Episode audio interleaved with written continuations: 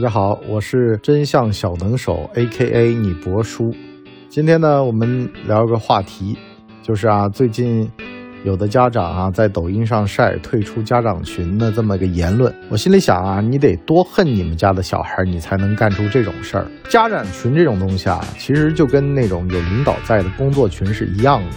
你还是凭实力说话，可是呢，你也架不住一些喜欢拍马屁的、喜欢在那儿歌功颂德的人在里面恶心你。可是你敢退吗？你不敢。为什么？因为你晚上想想千条路，早上起来还就是那条路，上班挣钱，打工人嘛，打工魂嘛，靠倒一家算一家嘛。哎，为什么到了你小孩身上你就这么勇敢呢？话反过来说，是不是你自己这脾气你该收一收了？说实话，在教育的大背景下面，你先要了解为什么我们的普遍教育叫义务教育这个东西啊怎么来的？当年普鲁士为了培养产业工人，所以呢，这就是一家让人成为工人的学校，让一个小孩打磨成螺丝钉的学校。你说这地方会教你什么呢？中国的素质教育呢，其实的逻辑很简单。就是呢，丰俭由人。你想让你的小孩儿不去上技校、上普高、上大学，甚至是九八五、二幺幺、清北，那你就必须得在八小时以外做出努力。你说这事儿像不像我们在职场当中上班的时候，你所能干的就是在那拧螺丝，拧螺丝的一些技巧、拧螺丝的一些能耐，都是在八小时以外，甚至是职场里面的一些秘密、一些八卦，你都是需要自己去经营的。哎，那为什么到了小孩身上，你就忘了这点了呢？你就不？不帮帮助你家小孩了，你是对他有多恨呢？其实啊，咱们平民子弟呀，扪心自问，进了城唯一的想法是什么？就是为了想让小孩在这儿苟着。有个话说得好，你在大城市、一线城市，你苟着，你苟哪三样事儿呢？第一样是长辈儿能够由省里面的著名的大夫看病；第二件事儿呢是咬着牙坚持个十年，等房价涨了回老家养老；第三是用到省里面省会的。最好的教育资源，你就别说很多的老师，但凡要是有点出息、有点想法，他去升职加薪、转到大平台的话，他就会往省里面的重点学校来转。我当年啊，就有那种老师在我们的学校教的不错，后来就到市一级、地市级的著名的高中里面去教书了。这都是很正常的。你就包括一个年轻大夫特别厉害，他就会往省里的大医院去。这就是人才聚集的地方，人才聚集，那就势必意味着内卷。你在那儿让你的小孩玩，自己在那儿瞎混苟着，那么别人的小孩在那努力，你不努力就是逆水行舟呀，不进则退呀。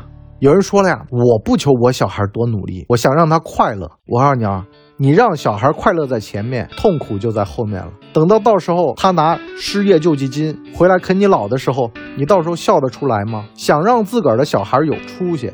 就必须得从小逼迫他干他不喜欢的事儿，而且你必须得跟他一样树立正确的一个社会普世的价值观，叫做今天多吃苦，未来少吃苦。我这两天我们家来。做钟点工的那个事儿啊，我问了一下我老婆，我说，哎，一个小时大概多少钱？我老婆说大概五六十块钱。咱们做知识付费的人，吴晓波老师、文博老师一档节目一百来块钱吧。最近我们不是双十一搞特价吗？可以来我们的直播间，来我们的店铺里面看一下。这最便宜也就百来块钱，我们付出的努力也不亚于那些做体力劳动的。可是人家是卖一份算一份，今天干了这份拿到这份钱，我们这种是早年录的攒的经验，以后全能用上。早年写的歌，早年一些东西，你以后都能成为你写在书里面的继续用的一些材料。说难听点嘛，你说包括。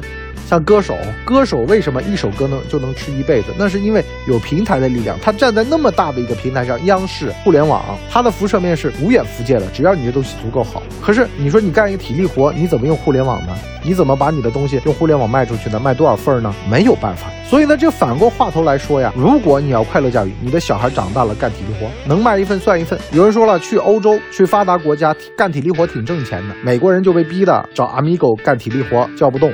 花不起那钱，自个儿弄个车库、工具间，自个儿干，这听起来是可以啊。但是其实 Amigo 在美国的地位，你觉得高吗？也就跟亚裔差不多吧。所以呢，这里面也就注定了知识才是力量。说穿了，你长大了之后，你要为你子女没有接受教育的这个事儿要买单的情况下，你还会在那儿家长群里面跟老师翻脸吗？你觉得这帮老师是吃饱了撑的吗？他们为什么要在家长群里面催你们交小孩的作业？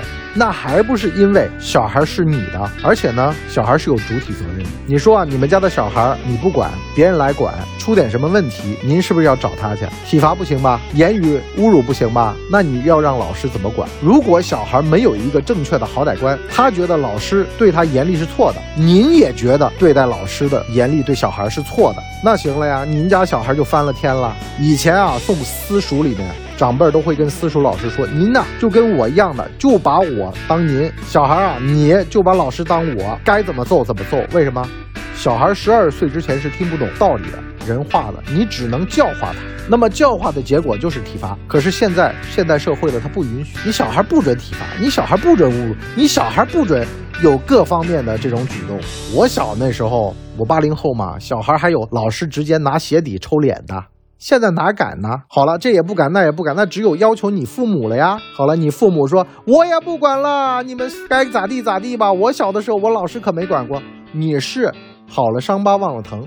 老是记得美好的事儿，就没有记得当年鞋底抽脸的那回事儿了。小的时候，咱们谁没被老师体罚过呢？那会儿的老师他敢管，现在老师他不敢管，他不敢管，他让你家长管，你家长又不管，那你想，你跟你小孩有仇呢？好了，感谢大家的一键三连，今天就先到这里，我们下期再见，拜拜。